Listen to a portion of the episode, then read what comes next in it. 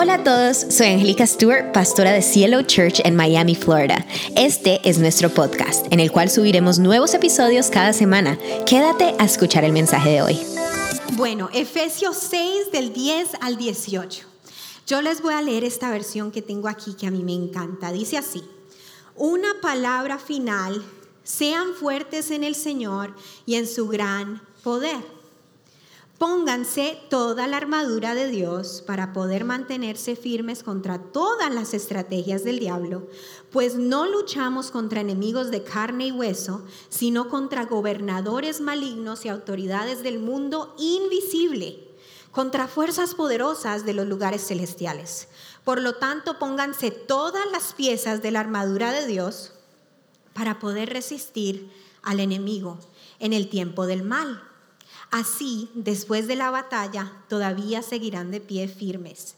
Defiendan su posición, poniéndose el cinturón de la verdad y la coraza de la justicia de Dios. Pónganse como calzado la paz que proviene de la buena noticia a fin de estar completamente preparados Además de todo esto, levanten el escudo de la fe para detener las flechas encendidas del diablo. Pónganse la salvación como casco y tomen la espada del Espíritu, la cual es la palabra de Dios. Oren, dice el versículo 18, dice, oren en el Espíritu en todo momento y en toda ocasión. Manténganse alerta, sean persistentes en sus oraciones por todos los creyentes en todas partes. Amén. Hoy estamos estudiando un poco acerca de este pasaje. De verdad que Dios ha venido hablando a mi corazón acerca de este pasaje de la armadura del Señor. Y entonces yo quiero que hoy podamos entender la importancia de la armadura de Dios.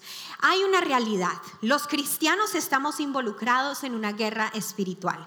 Gústele a quien le guste o no le guste al quien no le guste, pero los cristianos cuando nosotros aceptamos a Jesús en nuestro corazón, cuando decidimos apartarnos del reino de las tinieblas, empezamos a entrar en una guerra espiritual.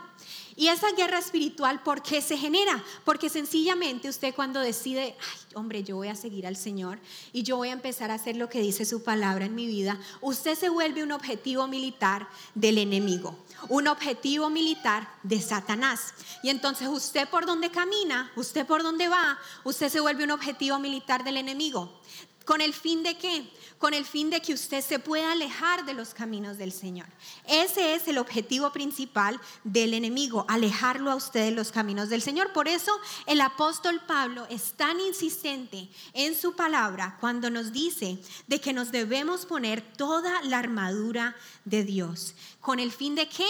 Con el fin de resistir a los ataques del diablo y permanecer fieles a Dios en medio de esos ataques. Me encanta porque dice, dice, dice literalmente, dice aquí, así después de la batalla todavía seguirán de pie y firmes. Yo no sé ustedes cuántas, bueno, tal vez algunos llevan poco tiempo siguiendo al Señor o tal vez algunos llevan más tiempo siguiendo al Señor, pero no sé si han visto, por lo menos Sebastián y yo lo hemos visto de tantos años de seguir al Señor, que, hay personas que sencillamente no resisten una batalla espiritual o no resisten después de confrontarse al enemigo, después de, una batalla espiritual, no mantienen firmes y no mantienen de pie y terminan alejándose completamente de los caminos del Señor. ¿Por qué suceden estas cosas?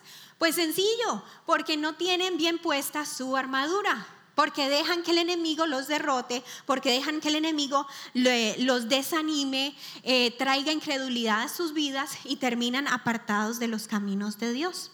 Pero aquí el apóstol Pablo es muy insistente en que nosotros debemos colocarnos esa armadura de Dios. ¿El problema cuál es? El problema es que la mayoría de los creyentes, sobre todo cuando nos encontramos desnutridos espiritualmente hablando, cuando nos encontramos en desnutrición espiritual, porque así como hay una nutrición en nuestra alimentación, así como tú te puedes alimentar con nutrición de manera balanceada, así mismo tú puedes ser una persona nutrida espiritualmente o desnutrida espiritualmente. Y el problema es que cuando estamos desnutridos espiritualmente, empezamos a ser ingenuos a las cosas espirituales. Empezamos a tener una inocencia espiritual. ¿Y qué causa esta inocencia espiritual? ¿Qué hace que, que, ocasiona esta inocencia espiritual?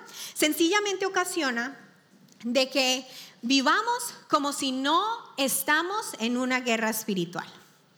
Y esto hace que finalmente seamos golpeados y desanimados por el enemigo. ¿Qué quiere decir eso? Que cuando se levantan situaciones en tu vida, en tu trabajo, en tu familia, con tus hijos, con tu esposo, con tu esposa o incluso en cualquier lugar donde te encuentras, cuando tú estás desnutrido espiritualmente y cuando tú estás Em, con esa inocencia espiritual, empiezas a dejar de ver que detrás de esa situación hay una mano oscura que está usando eso para desanimarte y para alejarte de los caminos de Dios. Pero cuando tú empiezas a tener el discernimiento y entender, ole, eso no es, eso no es natural, esto no es en el ámbito natural, sino que es espiritual, entonces tú puedes entender que en realidad estás en una batalla espiritual. Pero ¿qué pasa? que se presentan esas situaciones difíciles, se presentan esas cosas en nuestro trabajo, se, presentan esas cosas con nuestros hijos y nosotros pensamos que eso es natural. No, es que ese man es ese man que me, que me la tiene montada en el trabajo, o es que ese, ese marido que tengo, o esa esposa que tengo.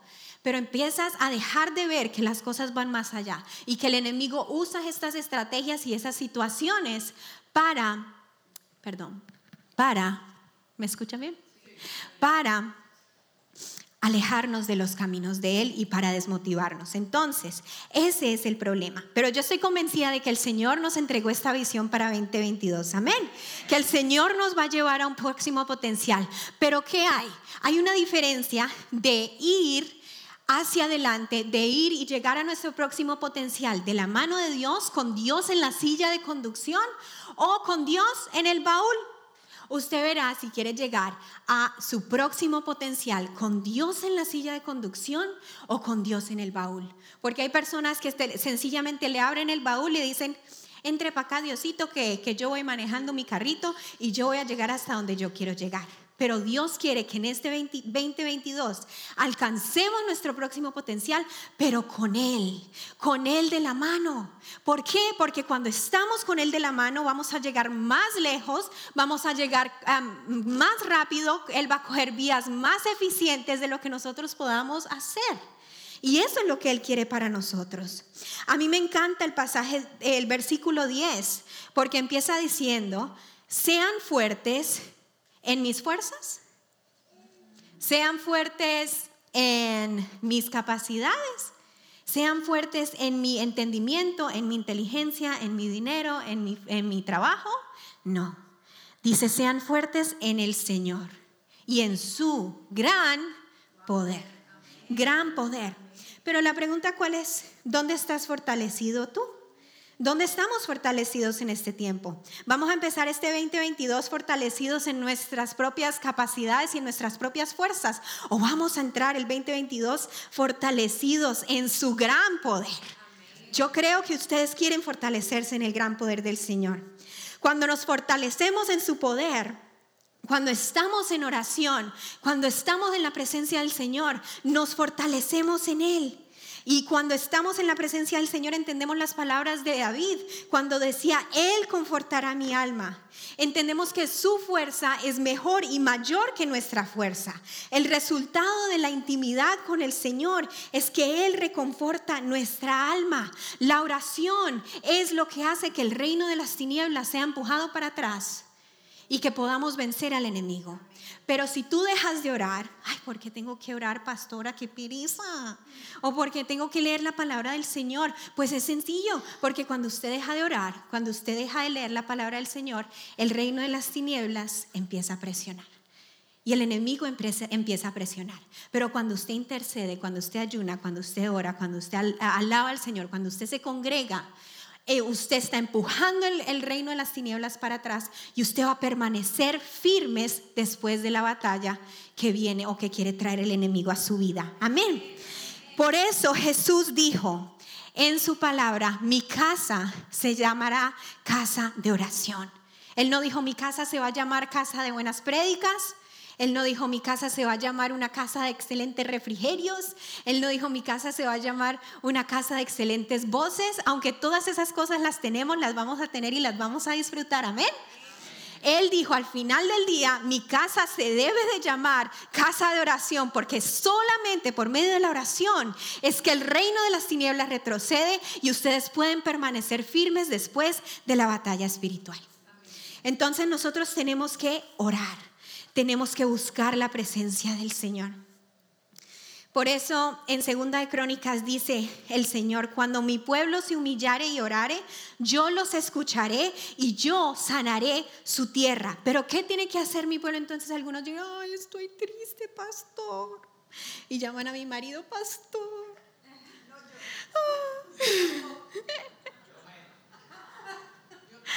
¿Qué voy a hacer? Pero ¿qué dice la palabra que hagamos? La palabra dice, si mi pueblo se humillare y orare, yo los escucharé.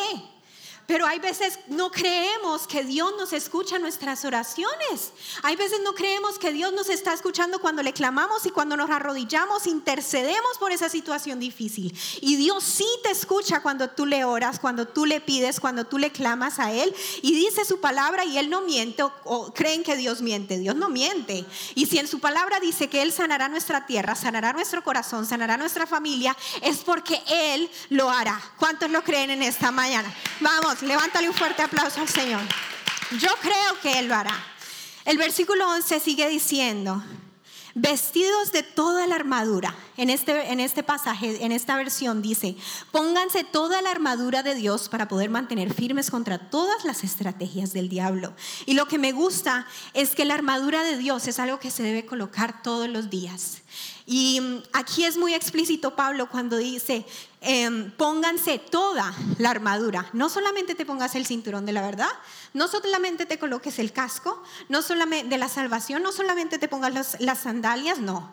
Dice, toda la armadura, todas las piezas nos las debemos colocar para poder permanecer firmes.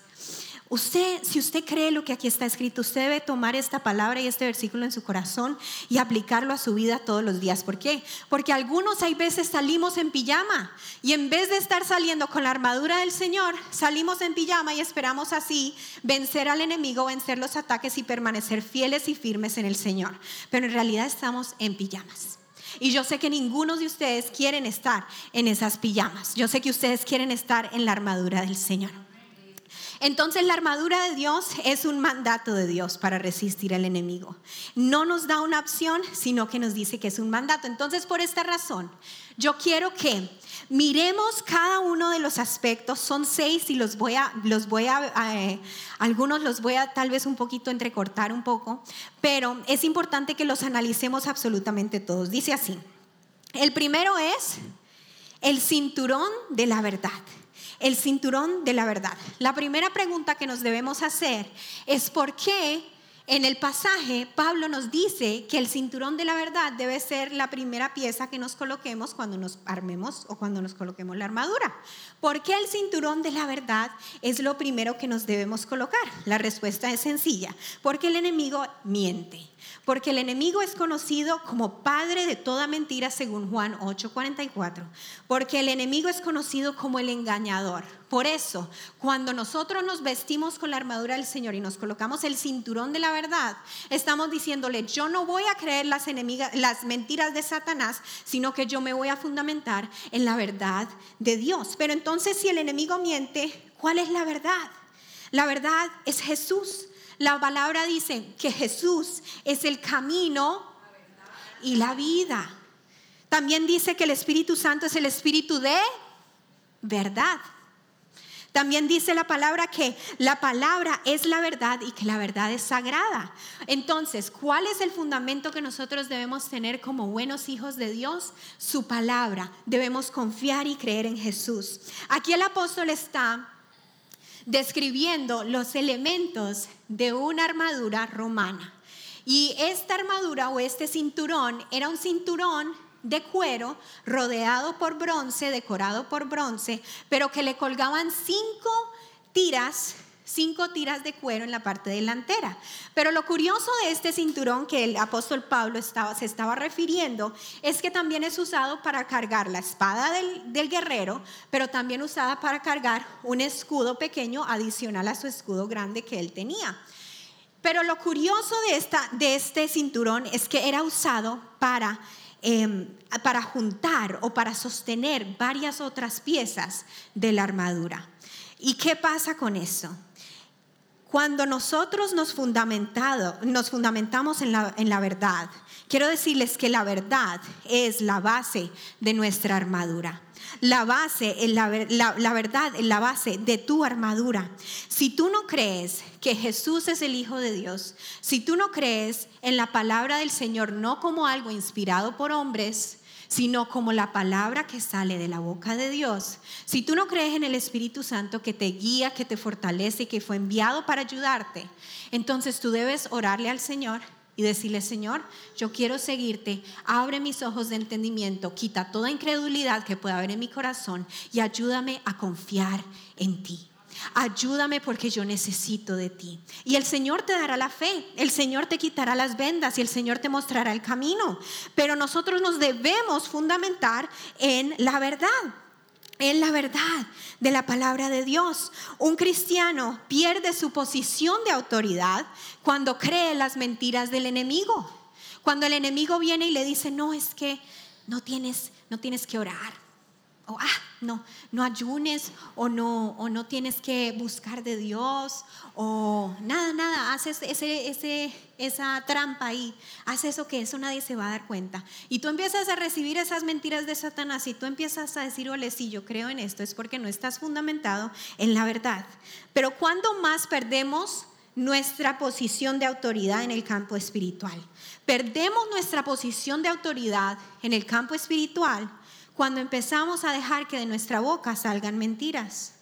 Y aquí quiero hacer un paréntesis, porque para el Señor no hay mentiras ni blancas, no hay mentiras ni negras, no hay mentiras ni grandes, no hay mentiras ni chiquitas.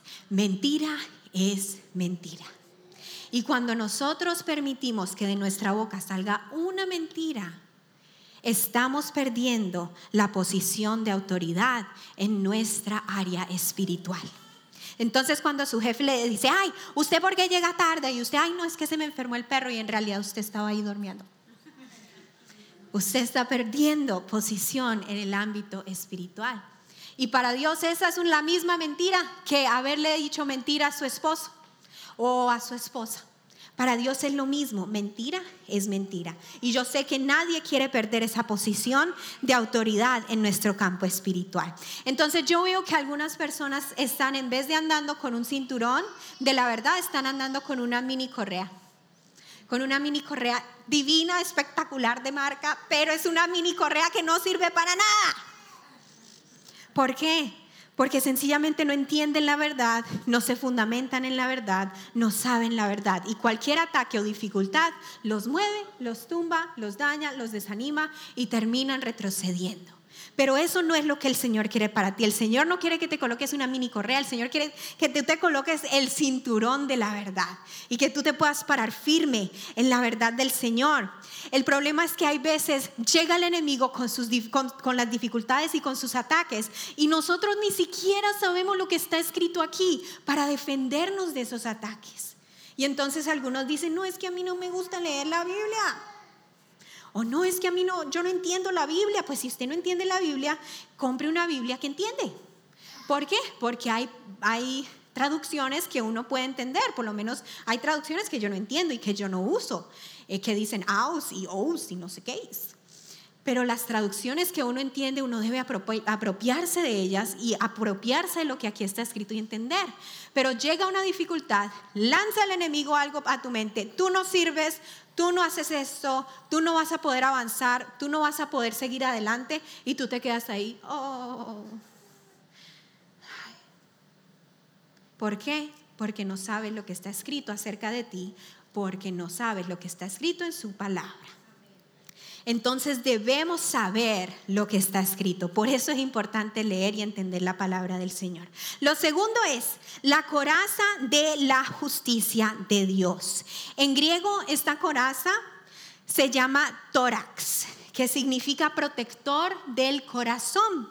Y esta coraza del soldado romano estaba formada por pequeñas piezas de metal. Y estas pequeñas piezas de metal se intercalaban así como si fueran un tejado, como un techo.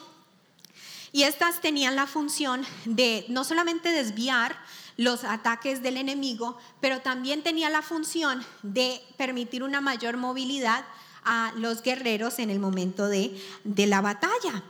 Pero entonces, ¿cómo, ¿cómo así que la coraza de la justicia de Dios? La justicia de Dios, y cuando nos dice la coraza de la justicia de Dios, la justicia es hacer las cosas a la manera de Dios. En la versión del inglés se, usa la palabra, la palabra righteousness, que además de justicia significa caminar en rectitud. Con la coraza nos protegemos nuestro corazón, nuestro órgano más importante, uno de los órganos más importantes de nuestro cuerpo. Protegemos nuestro corazón de qué? De dardos de malos sentimientos, de complejos, de inseguridades, de sentimientos, de pensamientos que no son coherentes con lo que Dios dice en su palabra. A mí me gusta un ejemplo que usa una predicadora y, me, y dice, eh, vivir en la justicia del Señor o vivir en rectitud es como cuando... Em, Ustedes han visto los barcos o las lanchas, bueno, no sé si lo han visto, pero las lanchas cuando las guardan, las guardan boca abajo para que no se llenen de lluvia. Entonces las lanchas las ponen boca abajo. Y entonces ella dice, esas lanchas boca abajo se convierten en un ambiente o en un hábitat espectacular para todas las serpientes, para todas las ranas, para todos los bichos feos y malucos que hay, para que se puedan meter debajo de esa lancha. Vivir bajo la rectitud del Señor es poder voltear esa lancha para arriba y poder recibir el esplendor del Señor. Pero cuando tú vives tu vida como si fuera una lancha boca abajo, estás haciendo de tu vida un hábitat perfecto para traer los dardos del enemigo, para traer el pecado, para traer la incredulidad, para traer estas cosas que van a afectar negativamente tu vida. Pero si tú decides vivir tu vida con tu lancha boca arriba, quiere decir yo voy a vivir en santidad yo voy a vivir conforme a lo que Dios ha dicho en su palabra para mi vida. Yo no solamente voy a vivir conforme a lo que Dios ha dicho para mí, sino que yo lo voy a obedecer en mi corazón. Yo voy a orarle, yo voy a buscar de Él, yo voy a amarlo con todo mi corazón. Y eso permite que el resplandor del Señor, que esa luz del Señor entre en tu vida. Pero cuando tú vives con la lancha boca abajo, estás allí como un hábitat esperando que entren esos insectos y esas cosas feas que quiere lanzarte el enemigo. Dios quiere que tú vivas una vida de rectitud. nuestra, nuestro letrero dice, ven como eres. Y sí, ven como eres, pero no te quedes así. No te quedes así. Mira lo que dice su palabra. Transforma tu corazón conforme a lo que dice su palabra. Eh, por eso es tan importante que hagamos los pasos, por eso es tan importante que entendamos cada uno de los pasos que vamos a hacer para la sanidad integral, porque por medio de esos pasos también podemos entender su palabra y transformar nuestro corazón. Ven cómo eres, pero Dios no te quiere dejar así. Dios quiere seguirte transformando, quiere seguir cambiando tu corazón, quiere seguirte dando más fe, más esperanza, quiere traer el fruto del Espíritu Santo a tu corazón.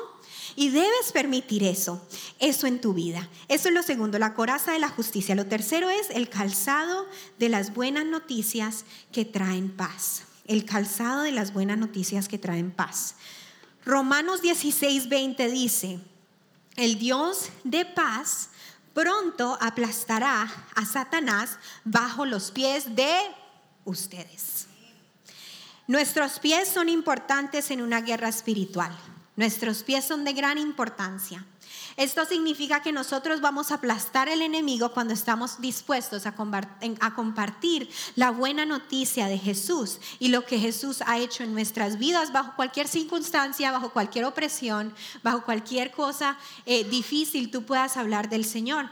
Esta parte de la armadura nos dice que nosotros debemos ser personas como que motivan que con sus palabras motivan a las personas a seguir adelante. Y esto quiere decir que nosotros seamos personas optimistas, personas positivas, personas que traen luz, personas que traen positivismo a las personas, que les traiga ánimo a las personas. eh, vamos a predicar acerca de la importancia de lo que sale en nuestra boca, porque algunos yo los veo que, que hablan de forma que yo digo, Señor, por favor, ayúdanos. Y yo digo, Señor, por favor, ayúdanos. ¿Por qué? Porque en nuestra boca hay un poder grandísimo. La palabra dice que nuestra lengua es un, es un timón chiquito, pero que puede manejar un barco gigantesco. Entonces nosotros tenemos que cuidar cómo hablamos, motivar a las personas. Lo segundo es que nosotros debemos con nuestra palabra llenar el vacío emocional de las personas que nos están rodeando en nuestro trabajo, en nuestra familia, en nuestro esposo, en nuestra esposa, en nuestros hijos. Debemos llenar ese vacío. Que cuando las personas lleguen digan, ay hombre, yo me quiero sentar aquí con él porque, porque él siempre me, me dice algo bueno acerca de Dios, algo chévere, algo que me ayuda. Pero tal vez tú, tú no estás haciendo esto o no estamos haciendo eso y Dios quiere que nosotros podamos caminar conforme a su palabra y que podamos hablar sus palabras de vida. Y lo tercero es que debemos ser recursivos al comunicarnos y al compartir de Dios.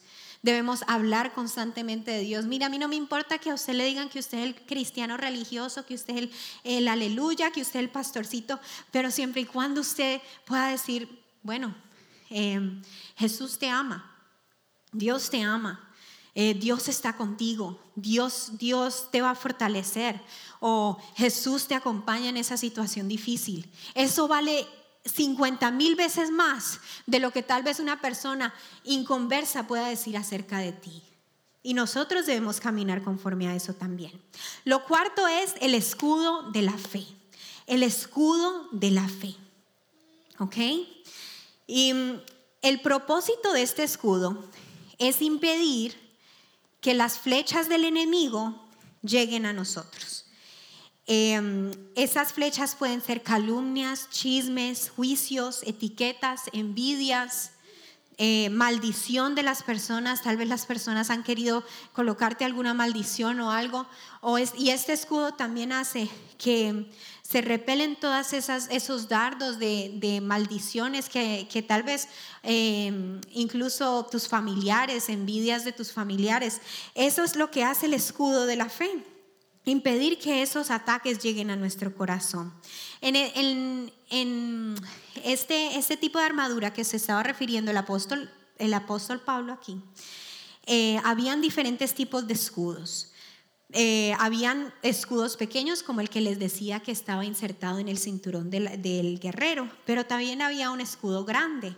Y ese escudo grande muchas veces, lo, no sé si ustedes han visto 300, pero se intercalaban los unos con los otros y juntos cuando se armaban ese escudo grande podían estar más protegidos en contra de las flechas del enemigo. ¿Y qué significa tener un escudo unido con el escudo de otros? Pues sencillo, que ustedes pertenezcan a una comunidad. ¿Por qué?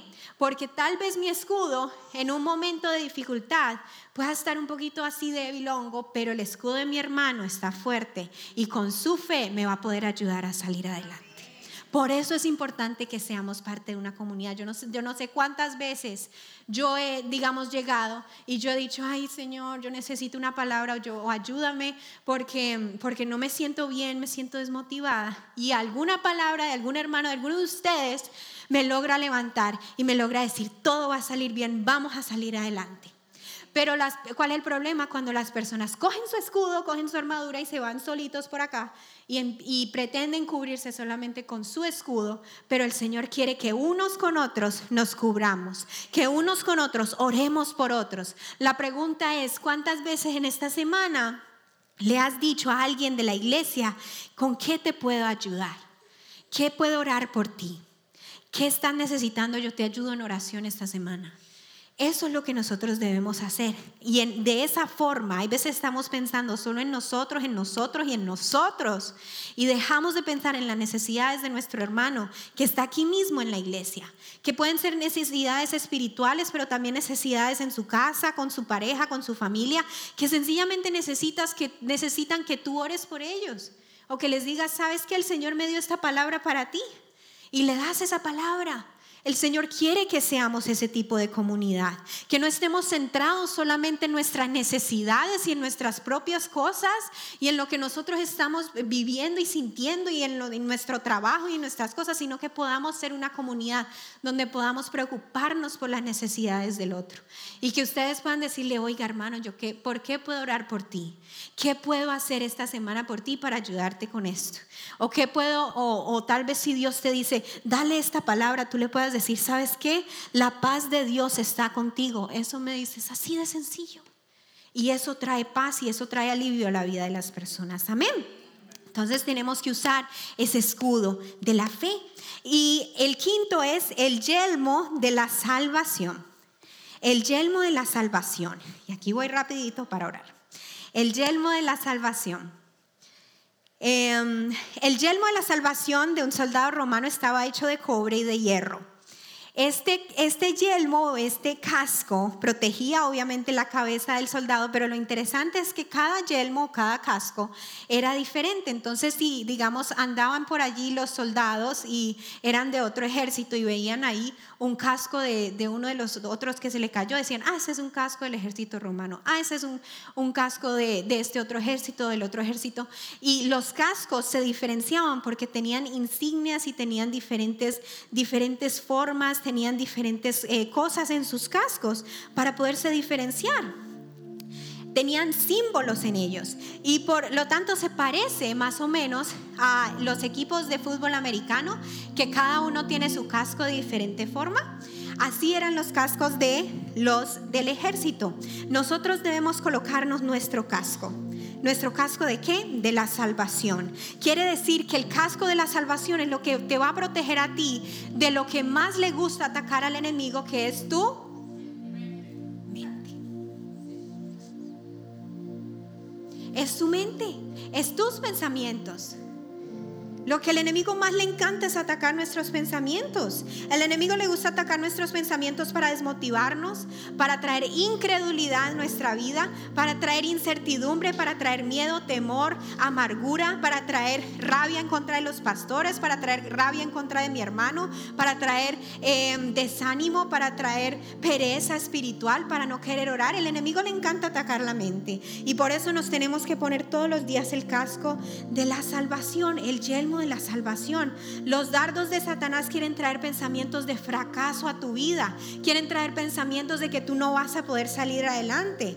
El enemigo sabe que no te puede destruir porque aquí todos hemos aceptado a Jesús en nuestro corazón, amén. Entonces somos más que vencedores en Jesús, pero él sí sabe que te puede desanimar si tú estás mal parado. Y esa es una forma como el enemigo quiere dañarnos, traer desánimo. Esa es la mayor forma como el enemigo daña esta generación y las generaciones pasadas, es trayendo desánimo espiritual. Entonces, si el enemigo quiere atacar tu mente y tú sabes esto por medio de los pensamientos, ¿por qué no nos colocamos el yelmo de la salvación? ¿Por qué no nos, nos colocamos esa, esa protección? El enemigo quiere dañar tu identidad. Esto también está relacionado con tu identidad. ¿Por qué? Porque cuando el enemigo ataca tu mente, él quiere dañar tus pensamientos conforme a lo que Dios ya ha dicho acerca de ti. Y como tú no sabes lo que está escrito aquí, tú no puedes decir, oiga, no, yo soy hija de Dios. Yo soy fuerte en el Señor. Yo estoy fortalecida en el Señor. Yo amo al Señor y el Señor me ama a mí y Él me redimió y no hay condenación para mí porque yo estoy en Cristo Jesús y no hay nada ni nadie que me pueda apartar del amor inagotable de Jesucristo. No hay principado, no hay potestad que me pueda apartar del Señor porque yo sé lo que dice su palabra acerca de mí. Eso es. Es entender por eso la importancia de saber qué hay escrito en su palabra. Y no digan, ¿por qué tengo que leer la Biblia? ¿Por qué leo la palabra? ¿Por qué si no la entiendo? Si no la entiendes, busca la forma de entenderla, porque si no, vas a terminar por fuera. Y miren, Nuestra misión aquí a Sebastián y a mí se nos ha encomendado una misión como pastores y no es levantar un templo, aunque lo vamos a hacer en el nombre de Jesús. No es tal vez generar una producción de 50 mil canciones, aunque lo vamos a lograr en el nombre de Jesús. Pero nuestra misión es que al final del día usted pueda llegar firme y parado y entrar en la presencia del Señor, ser salvo y poder pasar una eternidad con el Señor. Esa es la misión. Esa es la misión.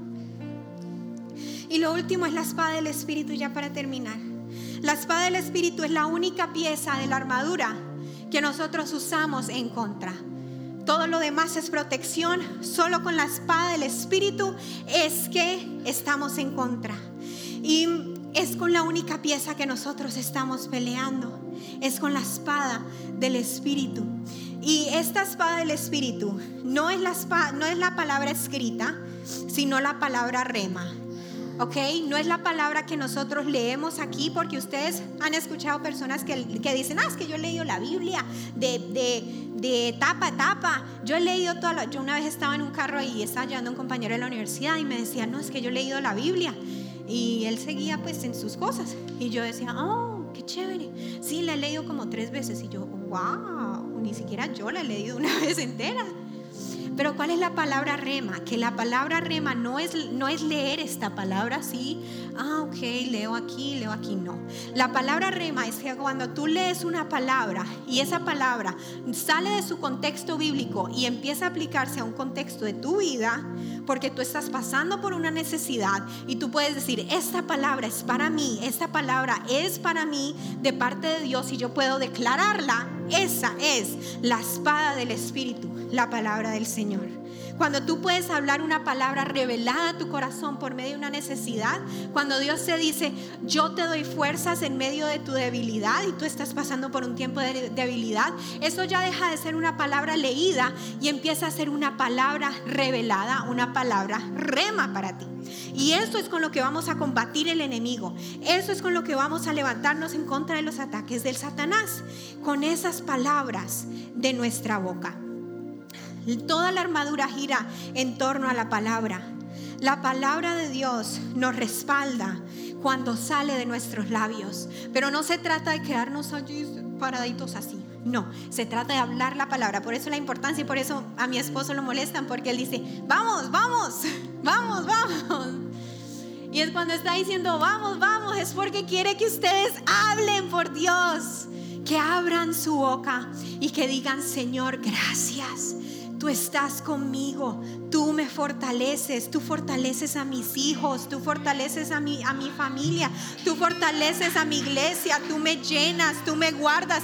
Y así tú estés llorando, así tú estés roto por dentro, así tú estés rota por dentro, si tú puedes hablar la palabra del Señor y si la palabra del Señor puede salir de tu boca, entonces vas a triunfar y vas a tener éxito en la batalla espiritual. Y yo le invito a que se coloque sobre sus pies y oremos.